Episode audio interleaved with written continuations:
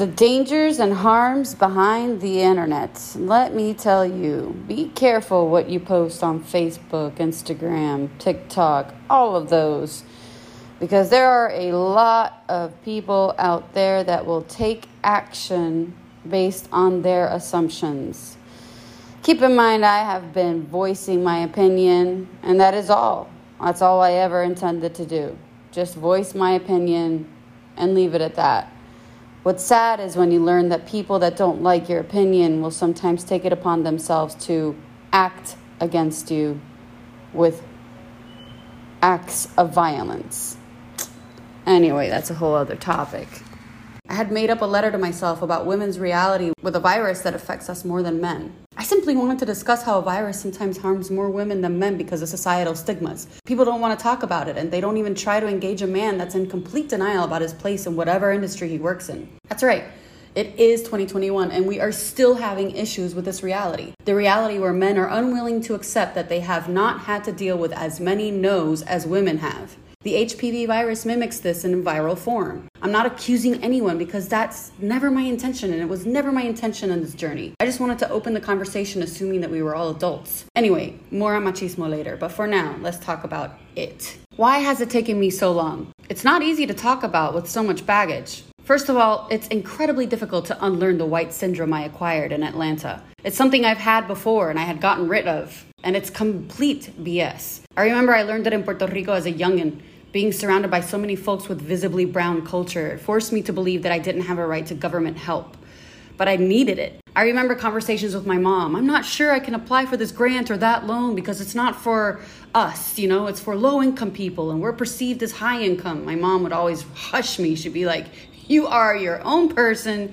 You need to start somewhere. I am not going to be your bank. We are middle class. I've been rejected government help in three different countries. Well, 2.5 the US, Spain, and Puerto Rico. I can't tell you exactly the reasons, but more times than not, it's either because I look American and can figure things out without help, quote unquote, right? Or I have an American passport, so I should go get help from America. Or I look like I have money, so I should go mingle with the rich. People call you out on a God complex you don't even have, and then suddenly you find yourself avoiding great opportunities to seem less narcissist so you don't get burned at the stake. It's all sorts of confusion, and it really messes a person's life up, landing them in the stuck phase that I can completely relate to right now in this current stage of my life all because of a popular conviction called racism.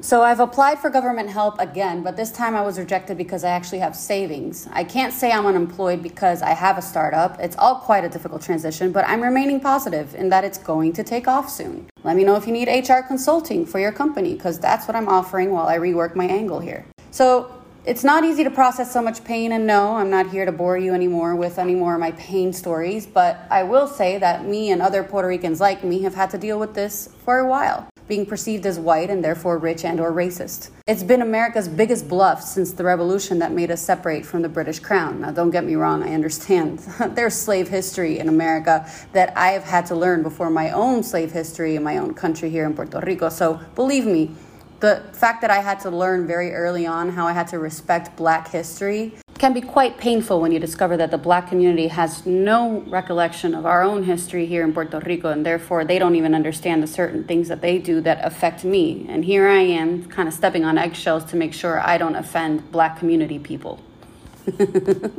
black community people. That includes Whitey. So, what I'm looking to do now in this episode is show how a movement can actually be used as a cover up for criminal activity. A movement such as anti racism.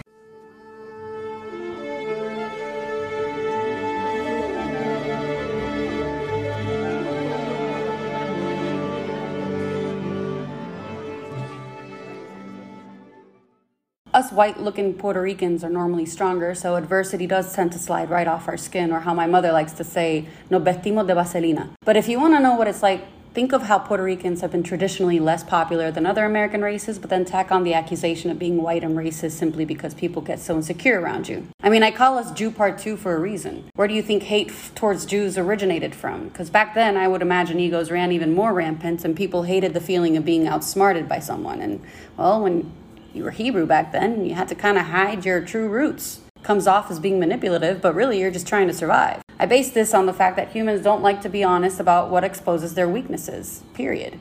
We get caught up in these movements, but we fail to realize that the real good act is hidden deeper in our guts. When I started this entire process that involves coming back to Puerto Rico and like freaking the fuck out, I wanted us to learn to have our own opinions to avoid falling into another idiot's angry ego, right? That was the whole purpose of that. It ain't easy keeping my flow, seeing as how I'm going against the current, but I did have my doubts about Trump, and so I wanted to discover what made him tick. Why did he seem to have a point beyond all the media's perception? Because, to be honest, this entire journey of mine started when I told someone at my old job that I thought Trump was secretly Mexican. This was during the previous Mexican border crisis. I would look at the TV and then at everyone else and think, there's something about him that intrigues me. His attitude is like that of a good person that knows they're good regardless of what the media says about them. I can relate. Why am I so confused about racism? Someone tell me, like, why am I so confused about your definition versus mine?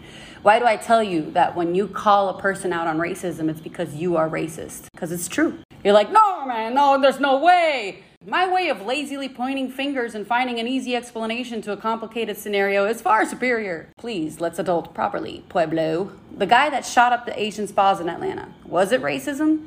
Popular media says that he used them as a target probably because he was taught by someone to hate Asians or he was the original in his group that had the bad experience with an Asian woman at some point in his life. Now he hates the race because of one person. Directing your anger towards an overall race. Has it happened in the past? I'm not sure anymore because to me, the media is going based on public opinion. Meanwhile, the authorities who have dedicated a lifetime to practicing non biased conclusions or law by its definition, proven guilty based on concrete evidence, are tirelessly doing their job. The dude is saying it's a sex addiction, which makes me question what was his relationship with the spas before he shot him up? I'm not acting any different from how I reacted to the George Floyd crusade. I would have liked to have known a little more backstory between the cop and George because, as it happens a lot on my island, more times than not, when we find out a cop is hurting another dude, it's because someone fucked another dude's wife. Atlanta Deputy Police Chief Charles Hampton Jr. said that the Atlanta shooter had frequented two of the massage parlors located in Northeast Atlanta. The general public wants to call him out on racism, but what if we actually listen to what the shooter has to say? What if he's being honest and he was frustrated because he couldn't quit going to the spa to satisfy his sex addiction? Would anyone at the spa want to admit to that? Would anyone say, like, hey, yeah, we, we have been doing massages with happy endings, but one day we decided to stop offering those, so we told him to stop coming to the spa? No. They're to shy away from admitting that they committed a prostitution crime, potentially human trafficking, and instead declare it racism. Racism, it's racism. Even scarier, why aren't we looking into the spas to see if perhaps they are involved in human trafficking? It's a hot topic right now. I think the kid was trying to expose an illegal operation, but the owners of the spa found a way to turn the blame onto the good guys. Or maybe that's just part of the whole operation to keep the spa in business. I don't know, man. Which, by the way, America, because I already know how your dirty minds think. If this is the case and the spa is involved, they're obviously involved in a positive way in hammering down on human trafficking. So please spare me the ban this Asian spa for human trafficking. Let's just ban being that idiot. How about that? I don't have enough information. I don't have enough facts. I'm hoping, you know, whoever's closer to the story can maybe dig this up. But I don't believe in violent shootings. Let me just make that clear. I do, however, understand that maybe the kid was trying to shed some light on a bigger crime, which leads me to believe Trump was looking to expose a lot of these underground human trafficking operations. The spas in Atlanta may have served as places for clients to engage in illegal acts towards minors. Disgusting. I don't care who you are or where you're from, I've been violated as a minor and as an adult. I am tired of having to hide from voicing my opinion against it because I'm surrounded by a majority of really bad people or people that want to assume rather than look at the facts. The racist card continues to be used to hide the truth, and I'm tired of it. No one knows anything about this kid or any other kids, and yet here you're calling them out on racism because they're white. I think you might want to step back and see the bigger picture. People that go along with supporting an anti racism movement don't even know that they may be supporting human trafficking or some other form of violation of human rights. Or is it true that he is, in fact, one of my supporters and he stupidly assumed I was angry at Asians because Kamala became vice president before me? I don't know if you remember in one of my speeches in Washington, D.C. No offense, Kamala, but we have been sucking the white man's dick far longer. I imagine Kamala sitting next to her husband and looking at him, being like, mm, Mm-mm. Bitch is making it personal. So then I started thinking, was he getting hand jobs at the spa and got so angry after finding out Puerto Ricans offer blowjobs? And what was he doing, wasting his time with hand jobs this whole time? So he shot up the place. I mean, it could be possible if he was that kind of crazy. I don't know. Anyway, back to racism. It's freaking 2021. If you haven't gone to school with Asians, black, white, Latino, Indian, etc., then maybe you are missing an essential part to avoid blaming a general race. And if that's the case, then I guess you are racist towards Asians, even though you have an Asian girlfriend. So confusing. So confusing. I don't even want to talk about it anymore. This brings me to my journey again. I wanted to try giving more power to the critical thinkers so that we speak up more. I know that we're normally quiet about human absurdity because, well, we like to delve in it ourselves, so it's not really worth discussing. But I am noticing the problem in the media where we're all just kind of looking for that one answer instead of visiting all the options and concluding the person is good or racist. Cops, for example, the people that undergo a big screening process to make sure they don't do the assume thing to avoid putting the wrong person in prison. Why cops get so hammered for trying to do the right thing. Again, because it's easy to stupidly assume they're racist. Some might be, but not all. Anyway, that's what this whole virus symbolizes. It's meant to mimic hate, not racism, hate. Normally, hate leads people to do some crazy shit. I hate hate. I learned to hate in Atlanta. I came down with the virus myself. I got so angry with the city of Atlanta because I had put the level of we are over this shit far higher than what it actually was. I was so excited about my new job, I immediately started searching for my new big step, you know, my next big project. I tried to grow an area of our department, and the lack of support from certain entities, plus a strange change in how I was being perceived, threw me into an insane cloud of anger. I, I wouldn't necessarily call it hate. I was just like angry with America for being so stupid and falling for the blame race game again. I started to go back into my memory and mark all of my experiences as racism after learning how to identify it. But all I was doing was looking at the negative version of my story and finding out forces to blame. The people that poked fun at me or found a reason to hate me seemed to have a problem, and it was just something that had nothing to do with me. See, now that's me. Having that kind of attitude about life is me. That's the me that I want to be president, not the complaining Sabrina I've been during my healing process. I believe presidents have to think like good cops, and good cops, the mature ones at least, tend to make sound judgments based on the facts and not on color of skin, dress style, or income. So, what does all of this say about the news? When a news organization wants to declare a shooter's motive as racism, even if the shooter has declared it something else, it just shows us that the news organization is, is racist. Or is it just kind of like a code to cover up an underground under operation? I don't know. Sorry if I'm calling it out. There's been an influx of younger reporters, so is that kind of part of the problem?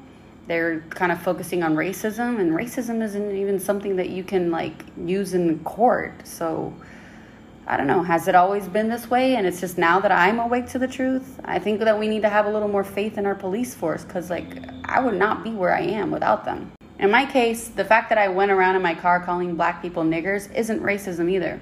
I had a bad experience in the South where I was being treated like I'm not Puerto Rican. That's a hard slash over an old wound being from a colony. What's more, it's coming from a community I've always admired and looked up to, and while I kind of fall below their tier, I have been taught to respect their history and not use the N word because it offends them. then I come back to my island to be mistreated by my people and tourists. Like, WTF? Was there a memo I didn't receive? Like, obviously, yes. It is just as insulting as me failing to acknowledge Afro America's historical pain with that disgusting word. It's not insulting to be called white because I hate white people. It's insulting to be called white because I feel like my identity as a Puerto Rican is being disrespected, and it goes back to how Puerto Rico has a history of being treated as not the same level of American. I believe we should become part of the US. I think my idea to let all colonies be colonizers is a great idea. The funny part is that my supporters are mostly white people and Puerto Ricans. I've noticed that the black community tends to have a bigger influence on Puerto Ricans, even more than Puerto Ricans do. And I don't think black Americans understand their power over me and other Americans. They don't understand that they too are colonizers. Obviously, I'm not talking about all people with black skin. I'm talking about folks that are accusing me of being white supremacist or racist just because we're different in our looks. If you still can't understand it, then imagine I'm a brown skinned. Imagine how absurd it sounds to call a white looking Puerto Rican racist just because I took advantage of something I was born with. Why does it matter nowadays anyway? Everyone has equal opportunity now, thanks to me. This is absurd, and I'm done talking about it. So, reasons to make me president. I got big corporations to change their leadership so they are more diverse. I did it from the inside with a presentation, and on the outside with my video challenging them to uh, talk about racism, which exploded into every other network talking about it except us. I did a lot of things because Congress seemed to be listening to me. When I went on my own form of shooting rampage using video instead of a gun, I demanded a bunch of reform in the United States, that of which the government seems to have complied. I made us all stay indoors to reconnect with our families, to remember what's more important. I've gone down this path of crazy life experiences to truly solve the reasons our system functions the way it does. I wanted to investigate the naysayers, people that want to assume corporations and politicians are corrupt without even experiencing their field. I put myself out there as if I were in a safe place like Atlanta, but in a very culturally different third world country. I got hurt, but I'm so much wiser about all of us now. I truly understand why our leaders make the decisions they make. If we keep scaling down our demands for exceptional human beings, we are all going to end up living amongst trash. I've done a lot for this country, and I believe I have earned my right to be president. So vote for me. Also, I have a great idea to add to our overall social justice and government reform. Let's see how that goes. You guys know me. I don't go in with expectations. It's just kind of like I say it and then I flinch a little, hoping no one will throw stuff at me. All right, well, it's been real. Thank you for listening. This is the first of the third season, first episode. Keep you posted on what's next, what's coming around, or not. I'm busy. Love you guys. Take care. Bye.